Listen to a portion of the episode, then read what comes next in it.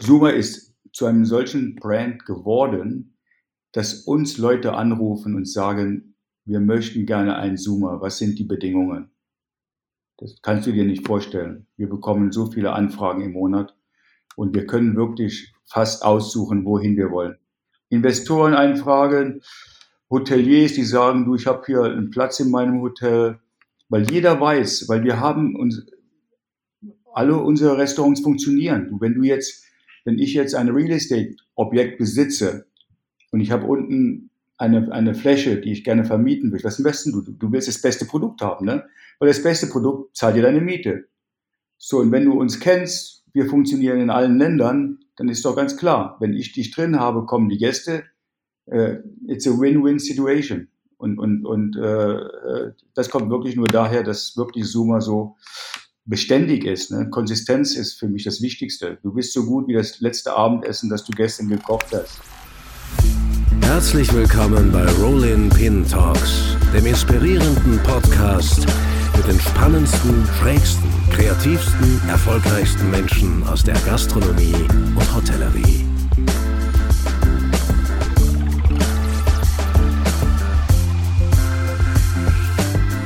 Ja, herzlich willkommen zu einer neuen Folge Rolling Pin Talks. Unser heutiger Gast ist eine große Nummer.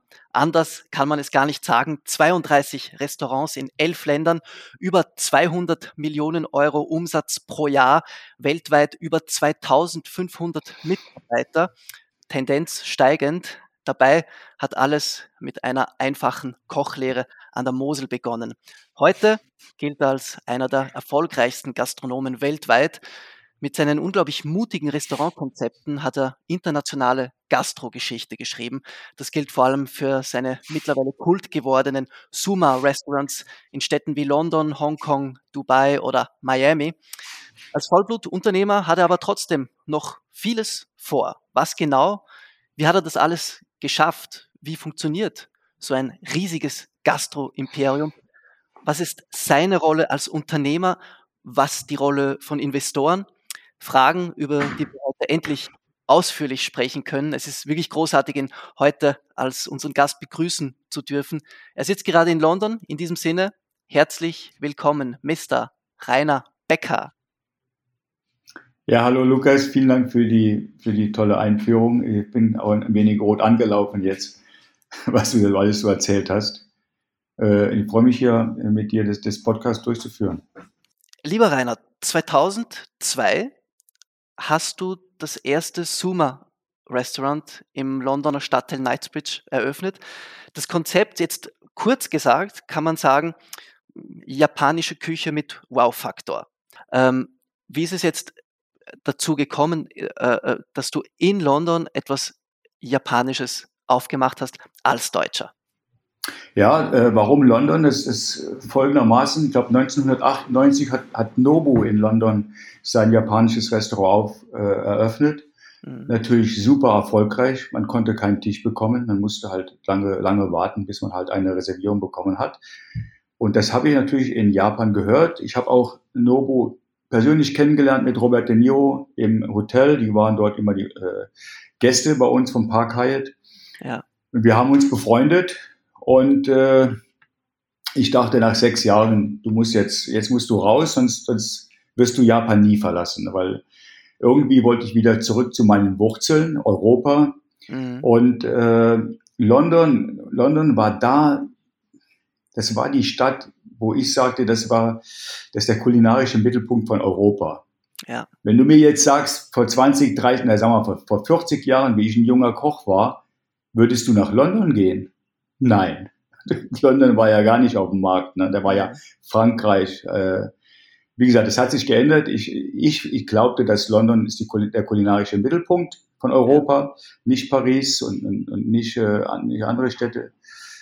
Und äh, äh, habe gedacht, ja, was, was ich vorhatte, das könnte in London funktionieren. A, London ist eine Weltstadt. Sie hat Tourismus, sie hat ein Stockmarket, sie hat die alte Kultur, die Tradition. Und wenn man das alles zu, äh, zusammen sieht, dann glaube ich, hat man auch eine, eine, einen großen Markt dort, weil die Leute halt gehen aus. Die gehen nicht nur aus an Mittwoch, Donnerstag, Freitag, Samstag, sondern die gehen auch Montag aus ja. und Sonntagabend. Und für mein Konzept brauchte ich halt sieben Tage Geschäft. Das funktioniert ja. nicht mit einem vier Tagen Geschäft, weil es halt die offenen Küchen hat. Äh, ja, so, so London war halt die Stadt gewesen. Was, was man ja äh, sehr oft ähm, liest und äh, auch weiß, mhm. wie es ja zu dieser, ähm, zu dieser Restauranteröffnung gekommen ist. Du hast das jetzt äh, vorhin auch kurz äh, im, im, Vorgespräch gesagt, alleine geht es nicht. Äh, du hattest einen Investor, den du an Bord Richtig. gezogen hast, ähm, Arjun Waini, ich hoffe, ich habe es richtig Arjun Wani, ja. Arjun Wani, gut. Ja. Ähm, äh, hiermit richtig ausgesprochen, äh, den du mit an Bord äh, gezogen hast. Äh, wie ist das zustande gekommen? Äh, äh, und wäre es ohne auch irgendwie gegangen oder warst du wirklich auf so ein Investment auch angewiesen? Ohne wäre es sicherlich nicht gegangen, aus den folgenden Gründen. Die Banken geben dir kein Geld für ein Restaurant zu eröffnen, zumindest ja. zur damaligen Zeit nicht. Ne? Äh, das ist ein risikoreiches Geschäft und äh, Banken geben dir kein Geld für ein Restaurant. Ich hatte natürlich einiges gespart, aber er hat natürlich lange nicht gereicht, ja. weil dadurch, dass ich halt in großen Restaurants aufgewachsen bin, wollte ich auch halt ein Restaurant haben, wo ich mich selbst persönlich wohlfühle. Ja. Und äh, ich hatte einen Investor, der ist aber abgesprungen und das ist jetzt eine, eine, eine wahre Geschichte. Bin dann zu meinem Friseur gegangen, weil ein Haarschnitt musste wieder sein. Und er fragte mich, ja Rainer, was machst du jetzt? Ja, du, pass auf, ich habe das Konzept, das japanische Konzept, aber ich habe jetzt keinen meinen Investor verloren. Mal schauen, wie es jetzt weitergeht. Dann sagt er, du, pass mal auf, Rainer. Ich kenne jemanden, der möchte ein japanisches Restaurant aufmachen. Der hat das Geld, aber der weiß nicht, wie es geht. Und das war der Arjun Bani. Wahnsinn. Er hat das mir die Nummer gegeben. Im, Im Friseursalon in London. Im Friseursalon in London genau. Und er hatte mir die Nummer gegeben. Wir haben uns, glaube ich, die, die, die Woche drauf getroffen. Und äh, wir haben uns direkt sehr gut verstanden. Man merkt das ja, wenn man jemanden kennenlernt. Die Energie, das, das passt alles. Das, da waren keine Formalitäten. Das war ein Handshake-Deal. Ja. Und dann ging es los. Das heißt, äh, das war jetzt gar nicht so, äh, ich weiß nicht, ähm, 15 Meetings in irgendeinem Wolkenkrasser, wo man Zinsen und äh, äh, Leihgaben und alles äh, durchbespricht, sondern das war eher so eine sehr äh, menschliche Annäherung, wo es heißt, du weißt, wie es geht, ich habe die Kohle, hier hast du die Kohle, wir sind beide happy damit, weil auch er hatte offenbar Interesse daran, ein japanisches Restaurant zu eröffnen. Ja, er hatte Interesse daran, weil er hat nie im, im, im Nobu einen Tisch bekommen. Mhm. Ja. Und er war so sauer, hat gesagt, ja, weißt du was, jetzt kriege ich keinen Tisch im Nobu, jetzt, jetzt möchte ich gerne ein japanisches Restaurant essen, äh, haben, äh, wo ich dann halt Abend essen kann. Man muss auch sagen, das ist das Wichtige jetzt äh, auch, das war auch, ist ja auch kein normaler Investor gewesen. Er hat ja sein Geld gemacht mit anderen Firmen, die er verkauft hat und ist sehr erfolgreich und äh, er liebt Food, er liebt Essen. Mhm. Er, er weiß, er weiß das zu schätzen. Mhm. Und ich glaube, in erster Linie ging es wirklich ihm darum, dass er halt gut essen kann. Und er hat gesagt, ja. Rainer, ich will das beste Restaurant haben, ich mische mich nicht ein, du machst es, wenn du Hilfe brauchst, bin ich da.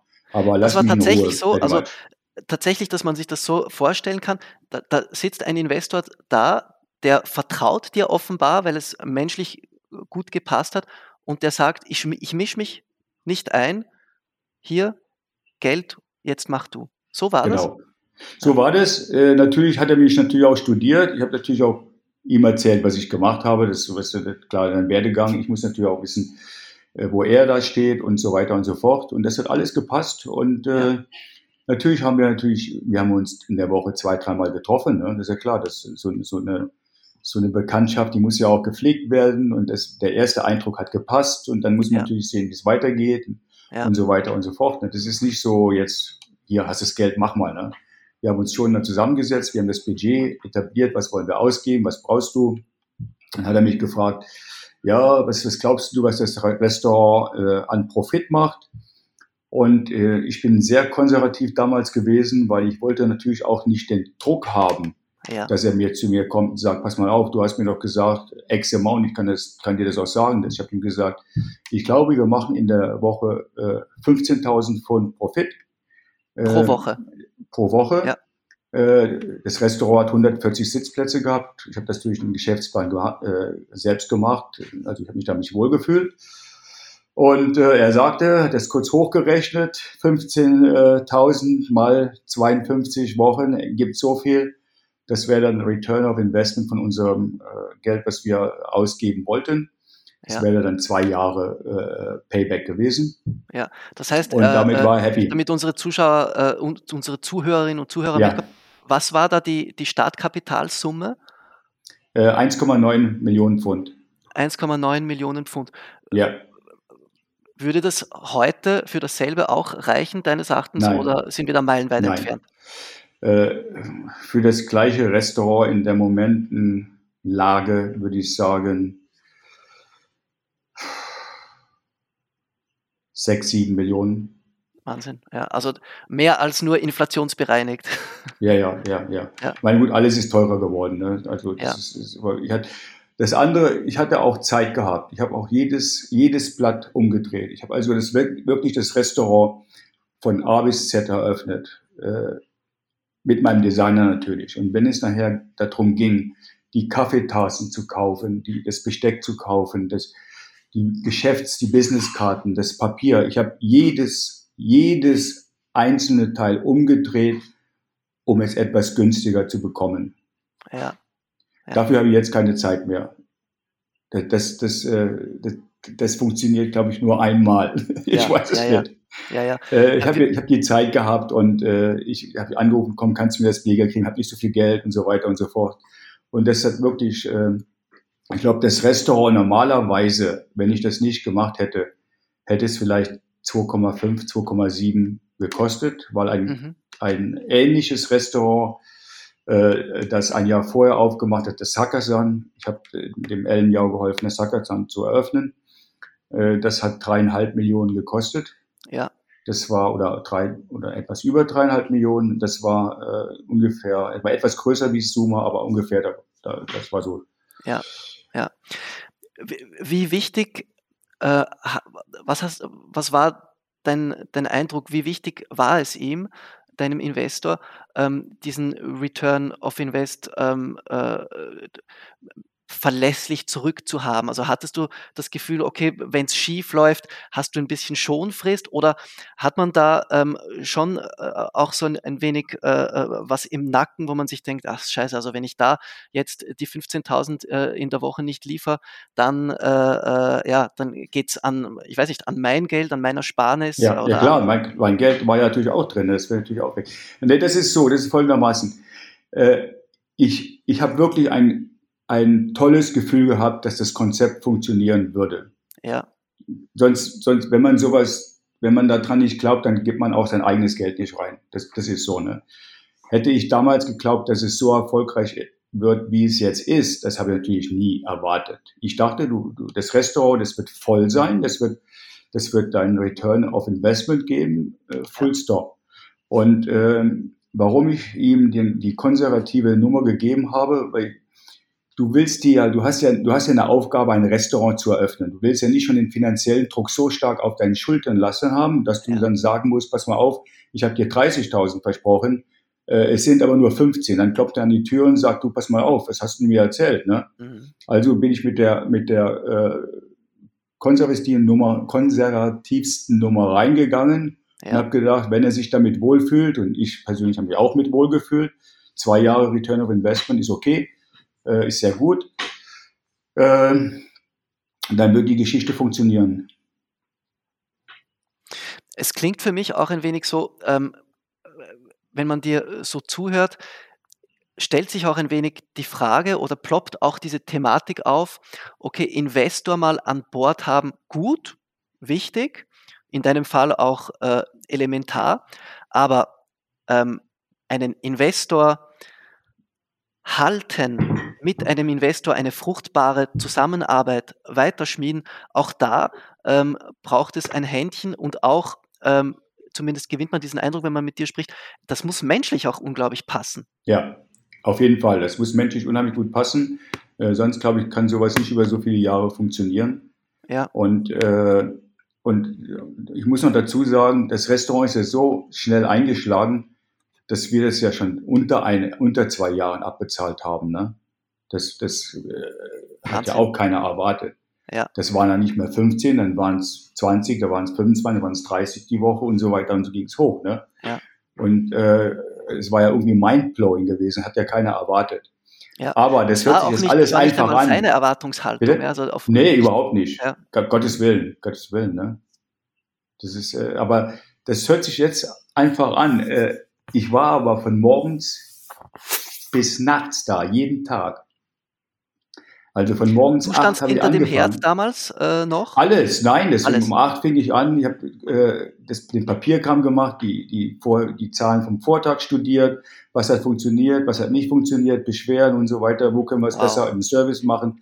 Das war wirklich, äh, das, das war hart, aber ich, ich habe das nicht als Arbeit angesehen. Mir hat das so viel Spaß gemacht, dass die Stunde, die, ich, hab das, ich bin nie abends nach Hause gegangen, jetzt hast du so viele Stunden gearbeitet, ich war natürlich hunds kaputt.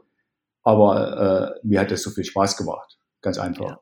Ja. Das war für mich, äh, und das Wichtige ist auch als Koch, du kannst dich nicht nur in der Küche aufhalten.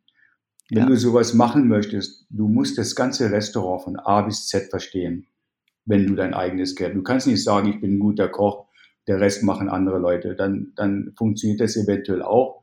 Aber dann, äh, hast, wenn du dein Geld dran tust, hast du die Kontrolle natürlich nicht. Ne? Und ich bin Die halt Kontrolle auch bisschen und äh, Control auch noch mehr Motivation, den Betrieb äh, betriebswirtschaftlich, zahlentechnisch aufzuschlüsseln, Ja, zu wissen, wie du gesagt Ja. hast, wo funktioniert was, wo funktioniert was nicht. ja. Wann war denn äh, der Punkt, du hast jetzt gesagt, ihr habt das nach zwei Jahren äh, abbezahlt. Wie ist es dann weitergegangen? Also 2004 äh, gab es dann äh, ja die nächste Restauranteröffnung. Wie, wie kann man sich jetzt die weitere Zusammenarbeit dann, die drauf gefolgt hat, vorstellen? Das, äh, 2004 habe ich Roka eröffnet und zwar aus dem Grund, ich hatte ein super tolles Team. Ja. Ich habe natürlich viele Leute eingestellt, die irgendwann mal mit mir in der Karriere äh, gearbeitet haben oder versucht einzustellen. Und ich kenne meine Stärken und meine Schwächen. Und ich muss jemanden finden, der meine Schwächen abdeckt. Mhm. Und diese Leute habe ich versucht, damit ich weiß, okay, er macht das besser wie ich, ich kann das machen und so weiter und so fort. Und dann sind die Leute mit mir gewachsen. Und dann wurde ich, ich will jetzt nicht sagen, mir wurde es nach anderthalb Jahren langweilig, äh, weil, weil ich mag, ich sehe immer den ganzen Betrieb, nicht nur die Küche. Und nach anderthalb Jahren, das ist so gut einge, eingeschlagen in London, da sagt mein Geschäftspartner, komm Rainer, lass uns doch ein zweites Zoomer machen. Da hatte ich die Idee gar nicht gehabt. Ja, Und dann sagt er, wie zweites Zoomer? Ich, nee, mache ich nicht, das ist ja langweilig, das ist ja Copy and Paste. Und ich brauche immer eine Herausforderung. Eine Herausforderung treiben mich an. Sage ich, aber okay, ich habe dich gehört, jetzt äh, lass, mich mal, lass mir mal was überlegen. Dann habe ich studiert, was funktioniert so toll im, im Zoomer. Du weißt, das sind, äh, wir haben den Robata Grill in dem Restaurant, den Sushi Counter und die Bar. Und äh, der Robata Grill war der Killer gewesen, weil keiner kannte äh, japanisches Grillen in Europa. ja. Gab's ja gar nicht. Es Ja. gibt jedes japanische Restaurant, da kannst du Tempura, Sushi und äh, diese Sachen essen, aber es gab kein japanisches äh, Grillrestaurant. Ja. Ne? Das war das kulinarische USP. Das andere USP war natürlich auch die Stimmung, so ein wenig die, Ah ja, ja, das kommt auch die, dazu. die genau. Musik, das Gastgebertum, äh, auch das äh, nicht japanisch orthodox, wenn man Das so erzählt dir später, wie das gekommen ist. Ja, ja, Das erzählt, okay, das, das ist ein guter Punkt. Du, und dann äh, habe ich gedacht, okay, ja, warum machst du nicht ein Restaurant, äh, das sich wirklich nur mit der japanischen Grillküche beschäftigt und setzt den Grill in die Mitte des Restaurants? Warum? Äh, oftmals ist doch so, zu Hause, die Küche ist der Mittelpunkt, wo das Familiengeschehen abgeht. Ne? Also so war es bei uns, man sitzt in der Küche äh, und, und man bespricht alles. Und äh, ich wollte halt dieses kind of Konzept, dass man, das, das ist wirklich, it's your home. mm, Die Küche ist in der Mitte, der Grill. Ihr sitzt außen rum, ihr könnt mit den Köchen sprechen, ihr könnt mit, mit euren Freundinnen sprechen und dann gibt's noch ein paar Tische außen rum. Ja. Und äh, das ist halt Roka. Und im Roka muss ich sagen, ich habe damals kein Sushi verkauft, nur Sashimi und Mhm. gegrilltes Essen. über die Jahre ist es dann rausgewachsen, dass äh, die Leute wollten Sushi haben und dann haben wir das halt äh, später eingeführt. So von der, von der äh, Produktliste äh, offeriert, das ist das gleiche, was Zoomer äh, mhm. offeriert, halt auf eine andere Art. Mhm. Und dann ist das Roke halt 2004 äh, in London äh, eröffnet. Es hat der gleichen Erfolg gehabt, unheimlich schnell gewachsen. Und äh, ja, dann, dann ging es dann weiter. Irgendwann sagt mein, mein Geschäftspartner, sein Neffe, der hat dann in Hongkong gelebt und der hat gesagt, Rainer, du pass mal auf hier. Äh, in Hongkong haben wir sowas nicht. Äh, lass uns doch ein Restaurant in Hongkong aufmachen. Und äh, ich war schon ein bisschen nervös, weil du bringst ein asiatisches Konzept zurück nach Asien. Ja. Gut, China und Japan, das sind zwei ganz verschiedene ja. Schuhe, aber irgendwie gut. Und war ein bisschen, bisschen nervös am Anfang. Bin ein paar Mal nach Hongkong geflogen, habe mir mal geschaut, was es da überhaupt gibt. Und fand mich dann zum Schluss wohl, ja, das Zoomer wird sicherlich laufen und haben dann 2007 das dritte Restaurant eröffnet, also Zuma Hongkong. Das war dann das dritte Restaurant. Wie äh, kann man sich das jetzt auch, was diese Investorenthematik angeht, vorstellen? War das mit demselben ähm, Ursprungsinvestor wie zu Beginn? Sind in der Zwischenzeit neue dazugekommen? Wie war das? Ja, in der, in der, äh, das, war der, das war die gleiche Familie, die investiert hat. Jetzt haben wir andere Investoren, wir haben auch andere Verträge, wir haben Managementverträge, je nachdem. Das ist schon etwas komplizierter jetzt, was ja. wir machen. Aber so die ersten, die ersten, äh, sage ich mal, zehn, elf Jahre, das war alles, äh, alles die gleiche Linie. Interessant, also die ersten äh, zehn Jahre, in denen wirklich viele Eröffnungen stattgefunden haben und in dem sich sozusagen auch deine, deine Unternehmer-DNA äh, sehr gesetzt und konsolidiert hat, das war eigentlich mit einem äh, sehr kleinen Kreis an Geschäftspartnern, beziehungsweise ja. eigentlich mit demselben Geschäftspartner, mit demselben Investor wie zu Beginn. Ähm, spannend eigentlich, ja, dass erst dann danach, nach diesen zehn Jahren, sich das von Investorenseite her ein wenig diversifiziert hat. Ähm, war dir das ein Anliegen, so lange nur mit, nur in Anführungszeichen, mit einem äh, Investor zusammenzuarbeiten? Nee, der, der ist, der, der ist immer noch drin. Das, das ist äh, einfach, das gab andere Restaurants, äh, wo wir gesagt haben, äh, wir wollen unser Kapital dort nicht investieren, vielleicht war es zu risikoreich oder vielleicht hat irgendwas nicht gepasst. Aber wenn ihr das äh, wollt, wenn ihr an Zuma glaubt, dann sind dann halt andere Verträge entstanden. Ja. Ich bin schon noch mit meinem Geschäftspartner zusammen. Das ist alles noch, äh wie es vorher war. Ja. Aber eins wollte ich noch sagen, das, das habe ich vergessen. Ähm, wie ich in London war, ich kannte natürlich nicht, wie das funktioniert mit Real Estate, ne? die ganzen Anwaltsgeschichten, um meinen Vertrag ein, äh, abzuwickeln.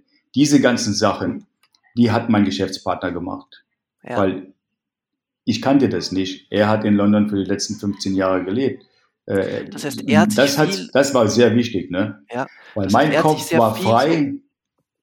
Ja, mein Kopf war frei gewesen fürs Konzept, für ja, das Restaurant. Ja, die ganze Geschichte, äh, den Vertrag zu unterschreiben und so. Da, da hatte ich natürlich keine Ahnung, wie das in, in, in äh, London das aber, funktioniert. Das klingt aber schon toll. Also das äh, klingt schon so, als hätte er dich dann auch ähm, äh, ganz im Sinne der Arbeitsteilung freigeschaufelt.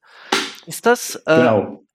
hast du das beibehalten, auch jetzt bis in die jüngere Geschichte hinein mit den Investoren? Oder ist dein Berufsbild jetzt, ist dein, äh, ja, dein, dein Berufsprofil jetzt äh, anders und du kümmerst dich vermehrt um, um solche Dinge wie eben Papierkram, sage ich jetzt mal. In, in nee, nee, eigentlich nicht. Ich habe schon immer Papierkram äh, gemocht, aber die Balance muss stimmen.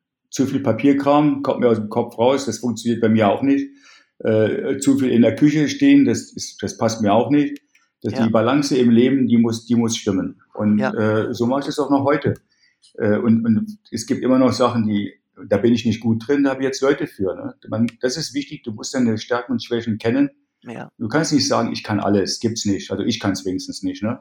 Und du musst auch ehrlich zu dir selbst sein. Und dann äh, musst du halt die Leute suchen, die halt deine Stärken in, in äh, deine Schwächen in Stärken umwandeln. Ja, und ja. Das, das ist, glaube ich, äh, das ist der Trick es scheint auch ein wenig ein, äh, ein, ein Erfolgsrezept zu sein, um zu wachsen, weil du hast jetzt vorhin gesagt, Ja, äh, bei der Eröffnung des zweiten Restaurants hast du eben gerade dann viel besser über dich selbst Bescheid gewusst. Okay, was kann ich, was kann ich nicht? Und das, was ich nicht so gut kann, das machen ab jetzt im neuen Restaurant eben die anderen. genau, genau. Aber du musst immer on top sein, ne? Das ist jetzt, pass auf, du, delegieren ist gut, Kontrolle ist besser. Das darf, das darf man nicht vergessen. Ja. Also das ist ganz, ganz wichtig. Ne? Du kannst alles delegieren, auch was du nicht, äh, was du nicht so gut kannst. Aber du musst wissen, was da für ein Ergebnis rauskommen muss. Das ist, Ist wichtig. das, Ne? ist das schon Teil deines Berufsalltags, ähm, die Dinge zu checken, so ein bisschen Qualitätsmanagement oder zu, zu schauen, okay, ähm, die Leute, die gewisse Dinge besser können als ich, äh, haut das hin, dass du regelmäßig ähm, äh, dir auch die Dinge nochmal äh, gegencheckst? Ist das Teil äh, Ja, deines ja, klar, auf jeden? Fall. Das Ja, musst, das musst du machen. ja, Du, du, du, du weißt ja, was für ein Ergebnis du gerne hättest, right?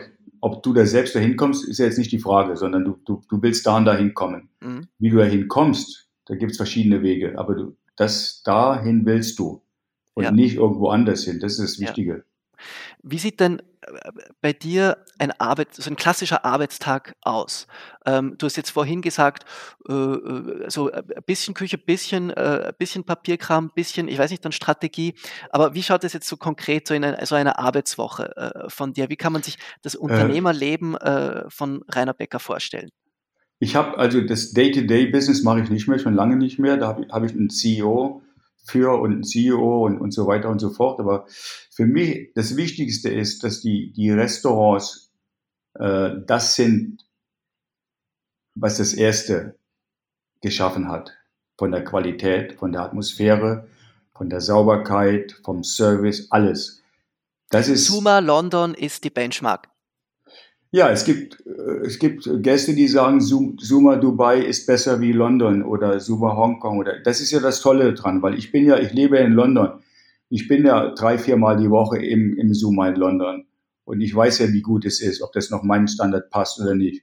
Wenn die sagen, dass Zuma Dubai besser ist wie London, dann, dann fühle ich mich geehrt, weil ich weiß ja, wie gut, wie gut London ist. Ne? Ja, ja, Das ist für mich nur ein Kompliment. Das ja, ist, äh, ich finde das toll. Ne? Ja. Ähm, also meine Sache ist jetzt wirklich nur Qualitätskontrolle, Leute äh, motivieren, inspirieren, schauen, wo Also geht die Reise spazierst schon, hin. äh, du spazierst schon mehrmals in der Woche in den Restaurant rein äh, und dann äh, schaust du in die Küche, äh, äh, setzt dich mal hin, schaust, ob alles Nee, hinhaut. ich Äh, esse. Ich esse seit 20 Jahren drei bis vier Mal Japanisch und neun- 95 Prozent in meinen Restaurants. Ja, Die anderen 5 Prozent, wenn ich mal ein anderes Restaurant äh, aus Neugier checke.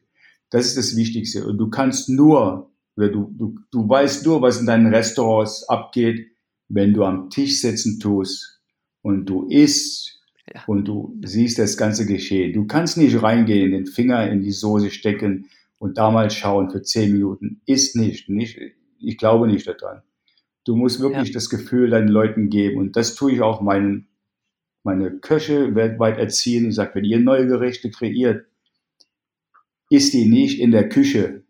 Probiert die in der Küche. Wenn ihr glaubt, das ist das richtige Gericht, das steht.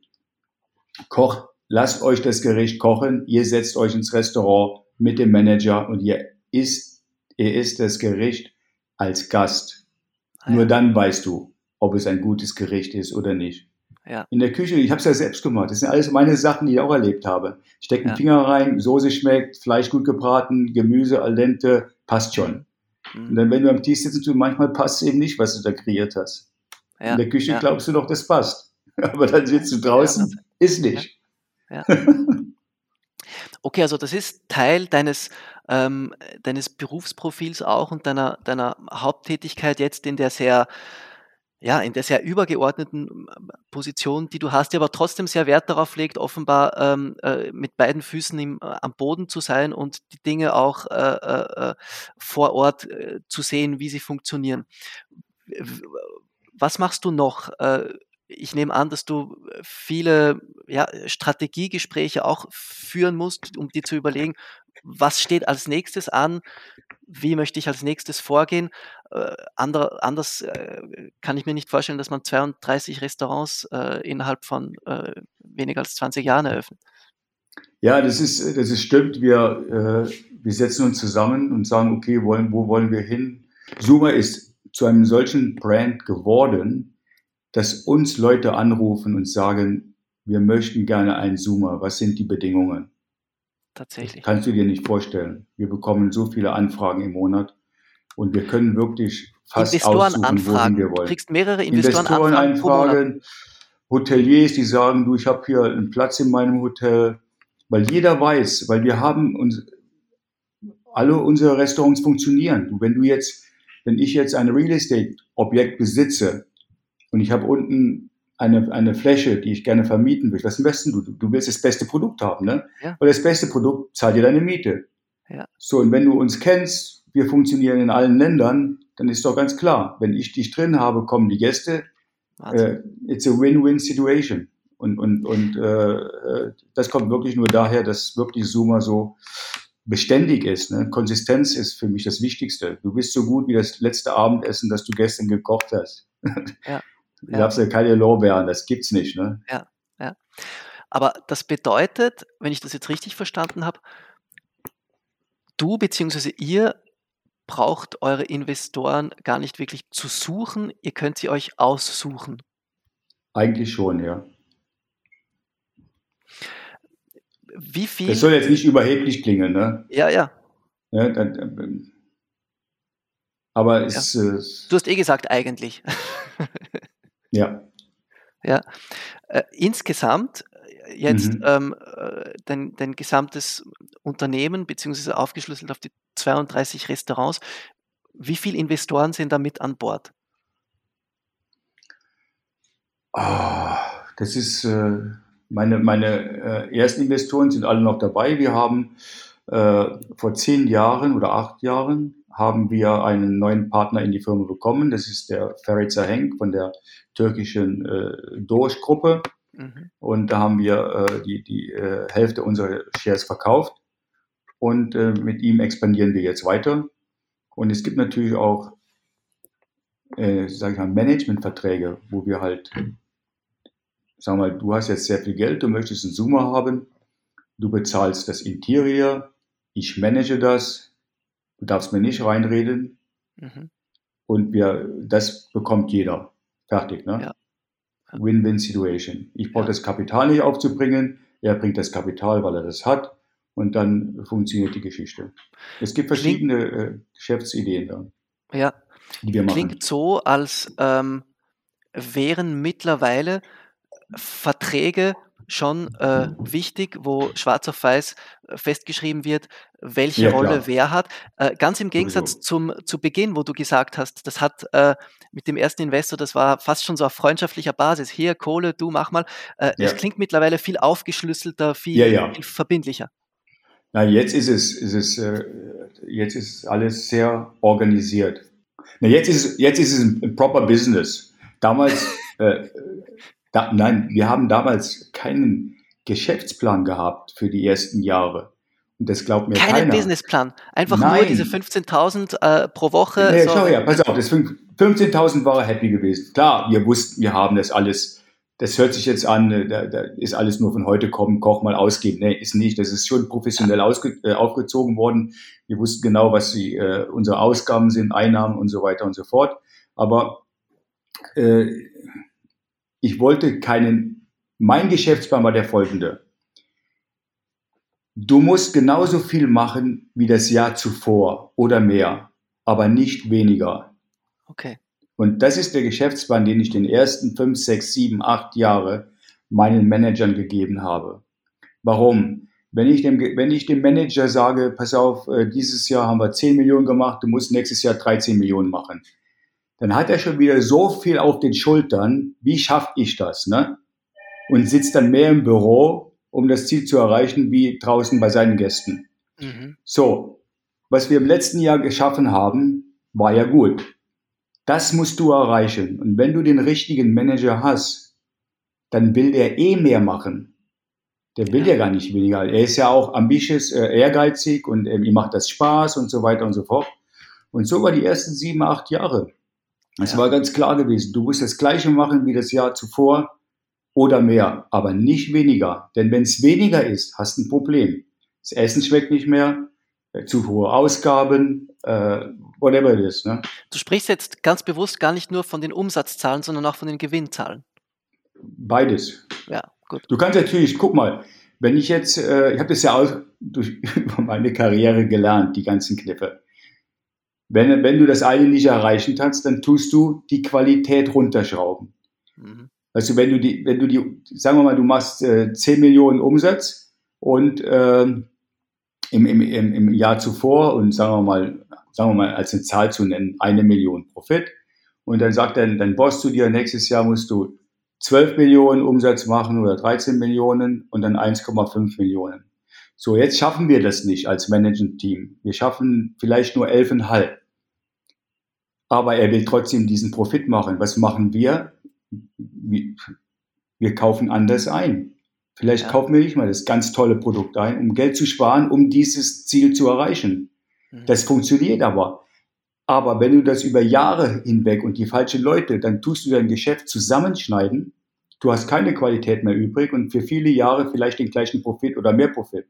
Aber das Produkt muss doch weiter wachsen. Das Produkt steht doch da, dass die Leute tagtäglich zu mir wiederkommen, weil sie das Produkt lieben. Ja. Und das, diesen Druck gebe ich meinem Manager nicht, weil ich weiß ja, wie es funktioniert. Aber jetzt, ja. Ich höre dir zu, ich höre dir zu.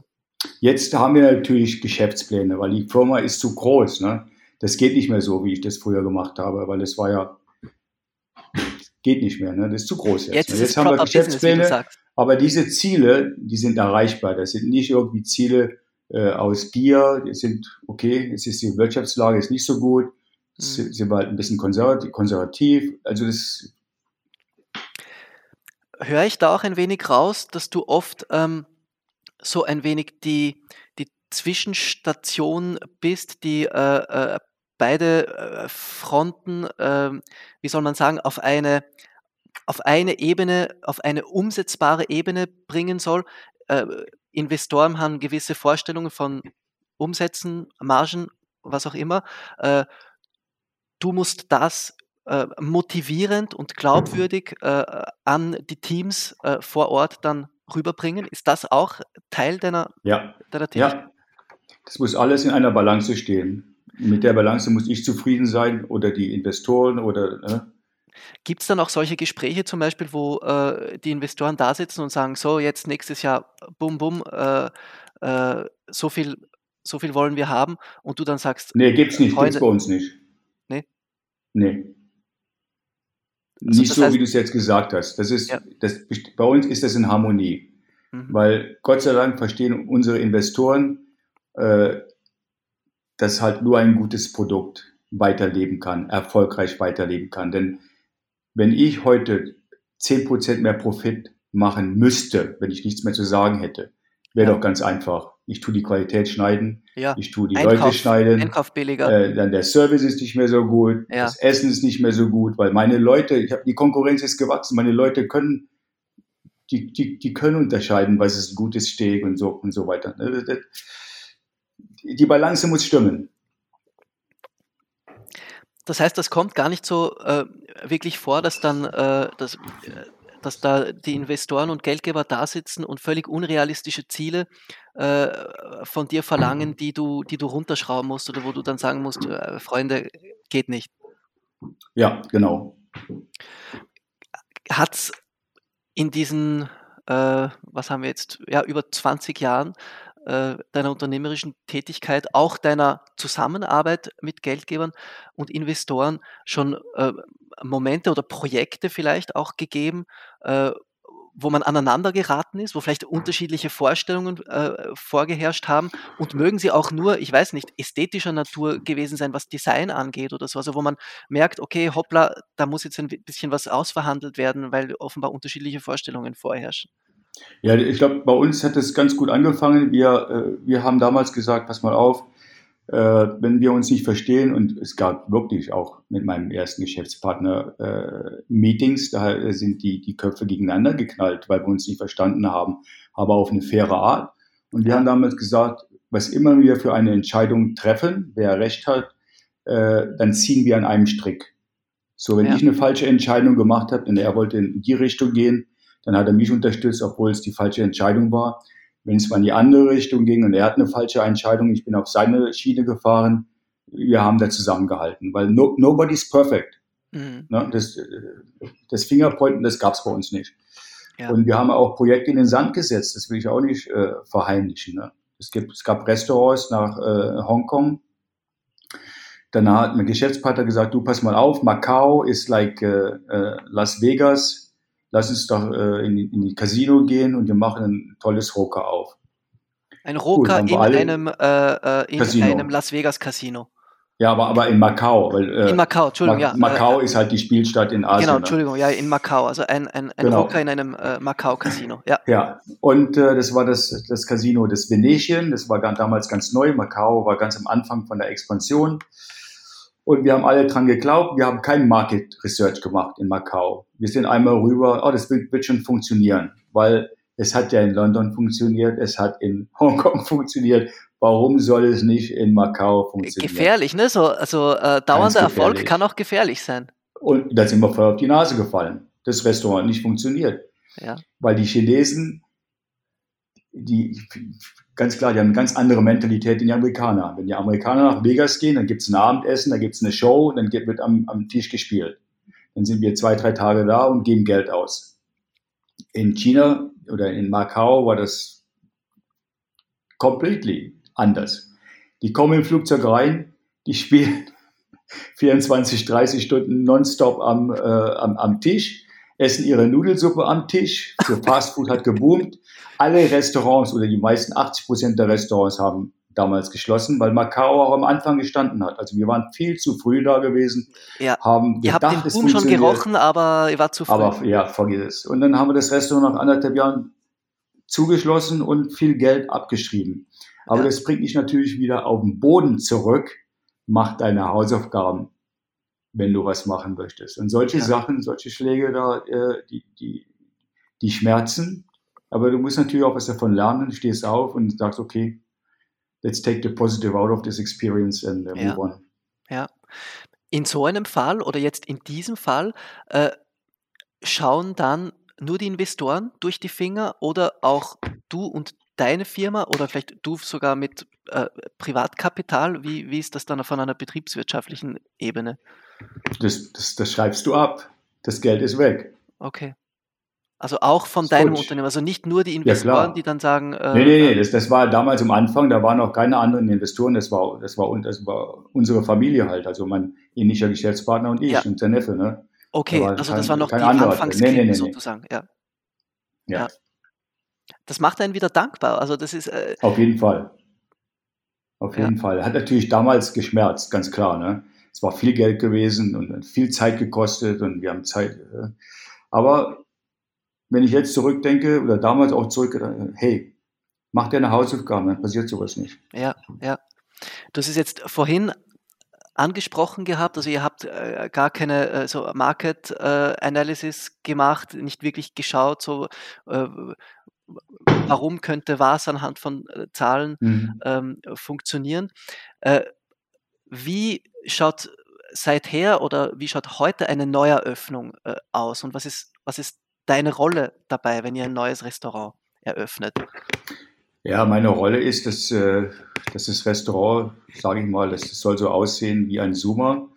Ich möchte aber, oder mein, mein Designer, der sagt, pass mal auf, äh, das Wichtigste für mich ist, Evolution, nicht Revolution. Dass die Restaurants müssen weiterleben, nicht Copy und Paste wie andere äh, Firmen, die halt Copy und Paste machen. Ich möchte, dass das Restaurant anders aussieht, aber dass die Gäste sich wohlfühlen und wissen, sie in einem Zoomer oder Roker. Ja. Also das DNA muss stimmen. Ja. Und ähm, das ist halt ein, meine Aufgabe, Brand Protection, das ist, das ist den Brand, Brand Protection, also wirklich auch vor Ort, auch da wieder ja. klingt danach, als ja, ja, du wirklich vor Ort und schaust, okay, stimmt das Feeling, stimmt die Atmosphäre, ähm, stimmen die Leute, die da die Aushängeschilder sind und natürlich stimmt die Küche, nehme ich an. Richtig, genau. Das ist, das ist so meine Rolle. Ne? und dann habe ich natürlich das ganze Team, die halt sehr, sehr viele Jahre mit mir sind und äh, die, die verstehen, wie es geht und, und das funktioniert sehr gut. Hast du da so wie eine, ähm, kann man sich das auch so rein kulinarisch ähm, vorstellen, dass du da so wie eine kulinarische Eingreiftruppe hast, die dann bei einer Neueröffnung dort ist und die, die Locals, die dann Nee, dort in der Küche nee. arbeiten, brieft oder ne? Da glaube ich nicht dran, an diese kulinarische Truppe, aus dem einfachen Grund. Wenn die kulinarische Truppe kommt, dann macht die alles richtig, weil das ist die Aufgabe von der kulinarischen Truppe. Und dann, wenn die kulinarische Truppe wieder geht, dann liegt das Team, das dort steht, das fällt auf den Boden. Denk mal, wenn jetzt die kulinarische Truppe kommt, die wissen alle, wie es geht, eröffnen ein Restaurant. Das Local Team, die müssen noch die Arbeit machen. So, ich mache das ein bisschen anders. Äh, erstmal, wenn wir einen Vertrag unterschreiben äh, für ein neues Restaurant, dann dauert es ein Jahr, bis das Restaurant eröffnet. Im Hat gleichen sich das so Moment. bewährt als, als Frist von den Workflows Ja, das, das dauert. Das ist ja auch der Erfahrungswert bei uns für einen Zoomer. Es gibt andere Restaurants, das geht vielleicht schneller, aber bei, bei mir, bei uns funktioniert es in einem Jahr oder manchmal geht es ein bisschen schneller, manchmal geht es ein bisschen langsamer. Ja. In dem Moment, wo wir den Vertrag unterschreiben, suchen wir nach einem Chef. Wenn wir keinen Chef haben in der Firma, der dieses Restaurant äh, übernehmen kann, aus irgendwelchen Gründen, dann suchen wir einen Chef, weil der wird mindestens ein Jahr trainiert bei uns. Der wird Also in ein London, Küchenchef in für Suma Dubai, muss ein Jahr lang trainieren, muss die ja, weil Küche, in, ja. in, in diesem Jahr plus minus, ne, dass wenn er super ja, talentiert ja. ist, kann es auch sechs Monate sein. Wenn in, diesen, in dieser Zeit, dann wissen meine Leute, kann er das, kann er das nicht? Wo sind seine Stärken, wo sind seine Schwächen? Wenn er Schwächen mit der Administration hat, dann wissen wir, die Nummer zwei muss stark in der Adminis- Administration sein. Ne? Stärken und Schwächen balancieren. Das ist das Wichtigste. Ich kann keinen Koch einstellen und sagen, pass mal auf, in drei Monaten mach mal einen Zoomer auf, weil das zu teuer ist, ne? also die, die Gehälter, wenn, wenn kein Einkommen ist. Das ist für mich Investment. Ich investiere in die richtige Person, solange es braucht, wenn Ja. ich an diese Person glaube. Ja. Weil ich kann ja nicht jede Woche nach Hongkong, New York, Los Angeles fliegen und mich ins Restaurant setzen und essen. Ich muss ja dann demjenigen, dem Team vertrauen, dass der das Gleiche macht, was wir in London machen.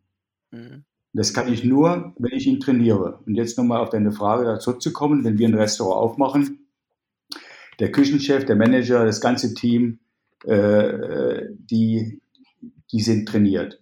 Und dann frage ich, oder mein Team fragt auf der ganzen Welt, wer möchte in Mykonos arbeiten? Natürlich gehen alle Hände hoch, weil jeder möchte, jeder junge Mensch möchte einmal in Mykonos sein über den Sommer. Aber so, so funktioniert das. Und dann suchen wir die Leute.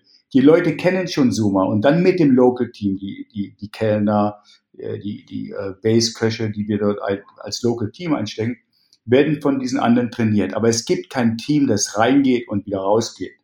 Ja, mein Führungspersonal, die gehen hin und sehen zu, dass alles klappt. Aber das, das Team, das das Restaurant führt, das ist da und das bleibt da. Mhm.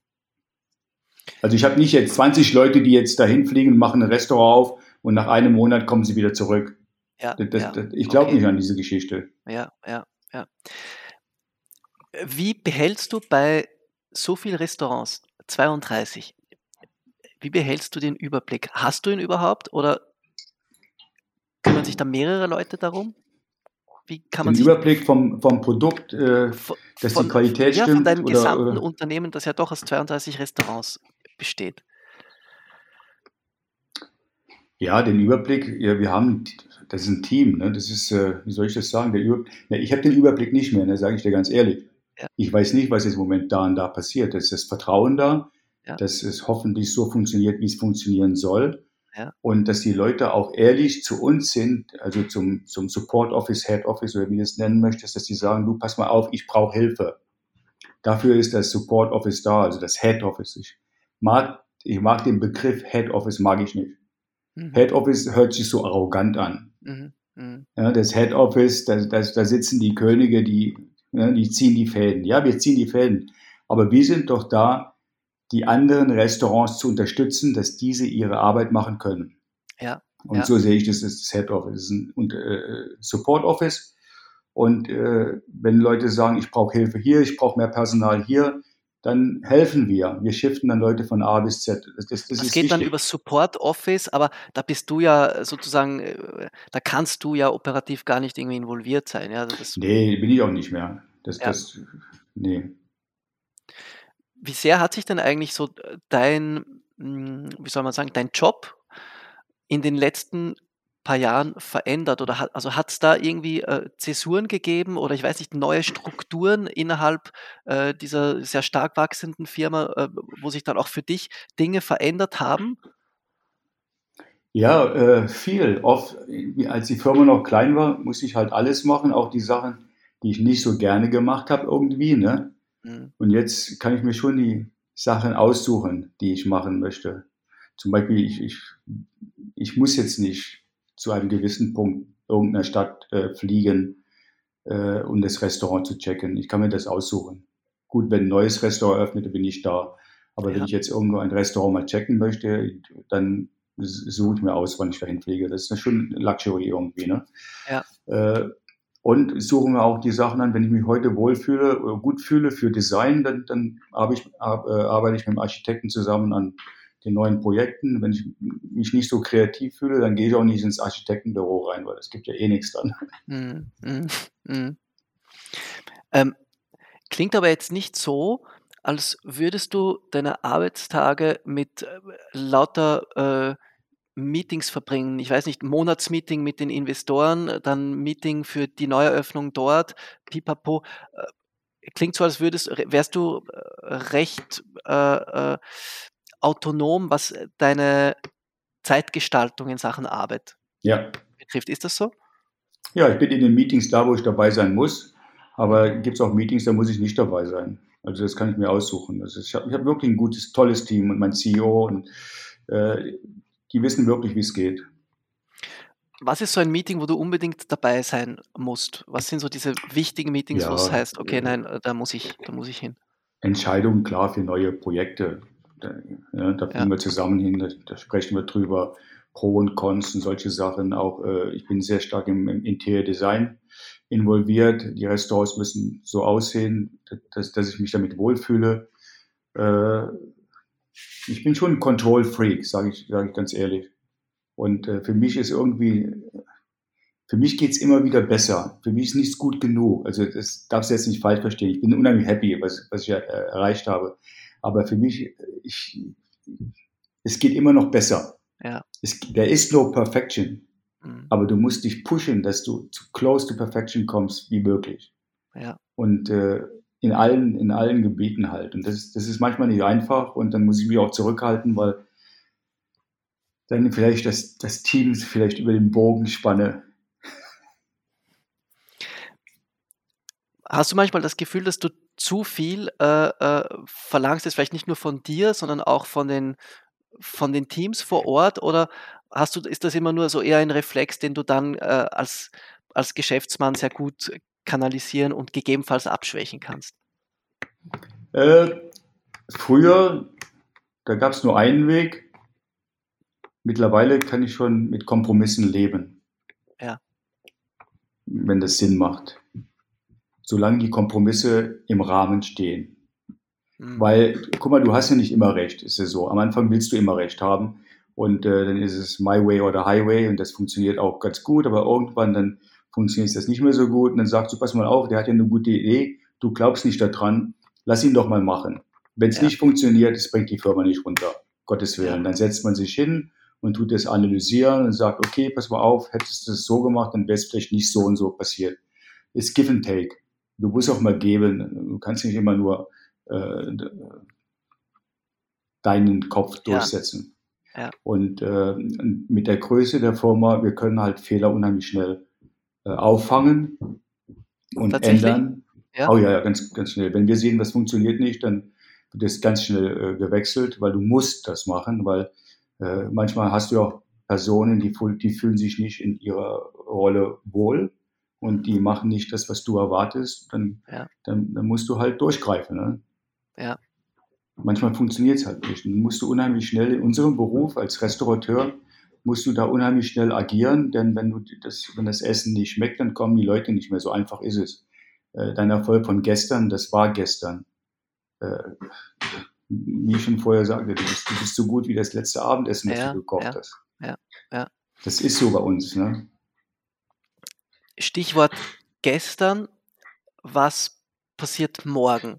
Darfst du schon oder kannst du schon über Dinge sprechen, die jetzt in der Zukunft liegen? Was ist geplant? Gibt es neue Projekte? Gibt es Na, es gibt neue Projekte. Wir, wir, wir, äh, wir versuchen, nicht wir versuchen, wir, wir konzentrieren uns etwas mehr auf Europa und äh, fliegen nicht mehr so wild durch die Welt rum, wie wir das früher gemacht haben.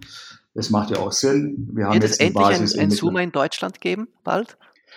Ja, liebend gerne. Ich würde liebend gerne einen Zoomer in Deutschland äh, haben. Und wenn das alles passt, wenn ich die richtige Lokalität gefunden habe und äh, auf jeden Fall, ja. Aber schau, ein Zoomer ist, ist wirklich ein kompliziertes Konzept. Du hast die Bar, du hast den Sushi, du hast den Grill. Das sind alles offene, du, du siehst die Köche. Die Köche bringen die Energie. Wenn die Gäste nicht kommen, gibt's keine Energie. Und wenn das Restaurant sonntagsabends nur oder nicht läuft, dann stehen die Köche da und bohren die Finger in der Nase. Das sieht auch nicht Ja. gut aus für den Gast, für die paar Gäste, die dann sitzen. Deswegen bin ich unheimlich vorsichtig, wohin ich gehe. Und, und äh, äh, es ist einfacher, in Riesenstädte zu gehen. Der Konkurrenzkampf ist eventuell in Riesenstädte größer, Angebot und Nachfrage. Aber wenn du ein gutes Konzept hast, hast du es dann einfacher. Weil schau, in, in, in London, die Leute gehen nicht nur zwei, drei, vier, die gehen fünfmal raus die Woche. Ja, Und dann suchen sie es aus. Okay, einmal Zoomer, einmal da. Da, da, da, Ja. Ja, ja. Und in Deutschland gibt es schon Restaurants, wo das so funktioniert. Aber oftmals ist es doch so, dass äh, sonntagsabends, oh, ist sonntagsabends und montags gehen wir nicht raus. Ne? Die Warum Deutschen gehst du schauen ja gerne nicht raus? Tatort am Sonntag, ne? Aber es ist nicht nur Deutschland, es auch, gibt auch andere Länder, die halt auch ähnlich ticken halt. Ne? Und das ist dann gefährlich für mich, weil, weil das sind schon personalintensive Restaurants, die ich, die ich mache. Und da kannst du mal schnell ins Fettnäpfchen treten.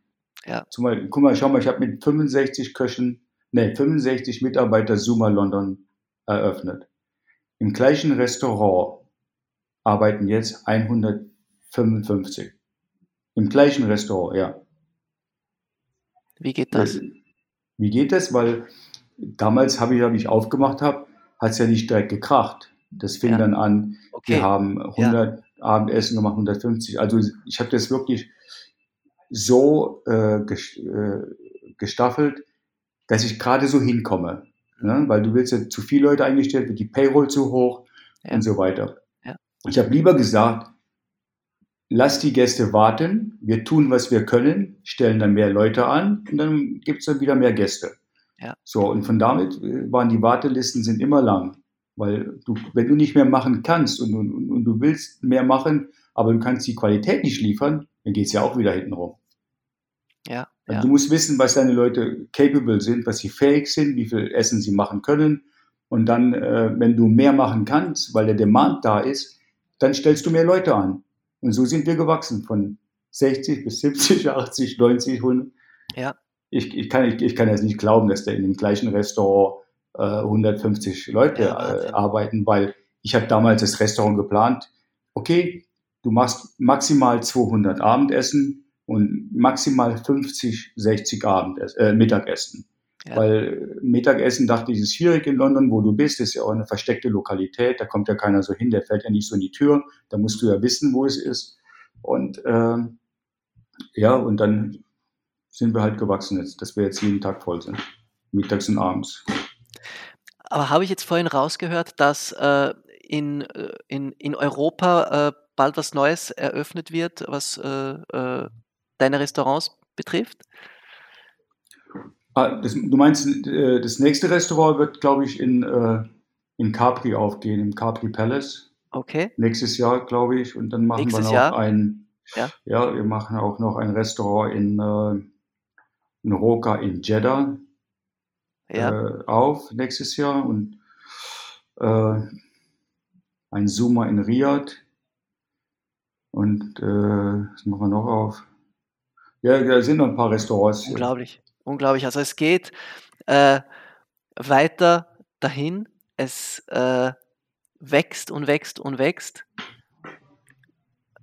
Nimmersatt, Rainer Becker, Herr Nimmersatt. Nee, ist nicht Nimmersatt. Ist, ist, ich ich sage du, guck mal, du sagst, es ist auch eine andere, ich brauche nicht mehr Restaurants, ich dir ganz ehrlich. Aber ja. wenn du zum Beispiel äh, Leute einstellst als stellvertretender Küchenchef, die wollen ja. irgendwann mal Küchenchef werden. Ja. Wenn du die, diesen, äh, diese Position nicht anbieten kannst, weil du halt kein anderes Restaurant hast, dann gehen die weg, die verlassen dich. Weil sie wollen alle, jeder will wachsen, jeder will eine Karriere machen. Ja. Und so ist auch die Expansion entstanden. So ist ja Roka entstanden. Die Nummer zwei vom Zoomer ist dann Nummer eins in Roka geworden. Die Nummer ja. drei sind alle aufgerückt. Und äh, so, so ist es entstanden. Ne? Ja, Wahnsinn. Ja, lieber Reider, ich danke dir ganz herzlich für dieses unglaublich informative, dichte äh, Gespräch, äh, Business-Gespräch, wage ich äh, fast schon äh, zu sagen. Es war unheimlich faszinierend, äh, durch dich einen Einblick zu bekommen, was es bedeutet, äh, so ein groß gedachtes und auch tatsächlich großes Gastronomieunternehmen, um nicht zu sagen Gastronomie-Imperium, auf die Beine zu stellen und auch zu führen. Äh, ich danke dir wirklich auch ganz herzlich für deine, für deine Ehrlichkeit, für diese auch ganz ehrlichen Antworten. Ähm, auch, dass du bei Zahlen nicht äh, ständig äh, um den heißen Brei gesprochen hast. Es ist sehr frisch und auch sehr lehrreich für sehr viele unserer Zuhörerinnen und Zuhörer. In diesem Sinne, ich kann dir nur natürlich das Beste wünschen für die anstehenden Eröffnungen. Äh, derer sind es ja doch auch gar nicht so wenige im nächsten Jahr. Und bis bald im Summa. Ja, schön. Lukas, mir hat, viel, Lukas, mir hat sehr viel Spaß gemacht und äh, wäre froh, wenn wir uns mal persönlich kennenlernen würden, eventuell in einem Restaurant. Mit dem allergrößten Vergnügen. Das letzte Mal, wo ich im Sommer war, da haben wir uns noch nicht gekannt, aber das wird das nächste Mal anders sein. ah, du warst schon. Okay, super. Nächstes Mal trinken wir einen zusammen. Super.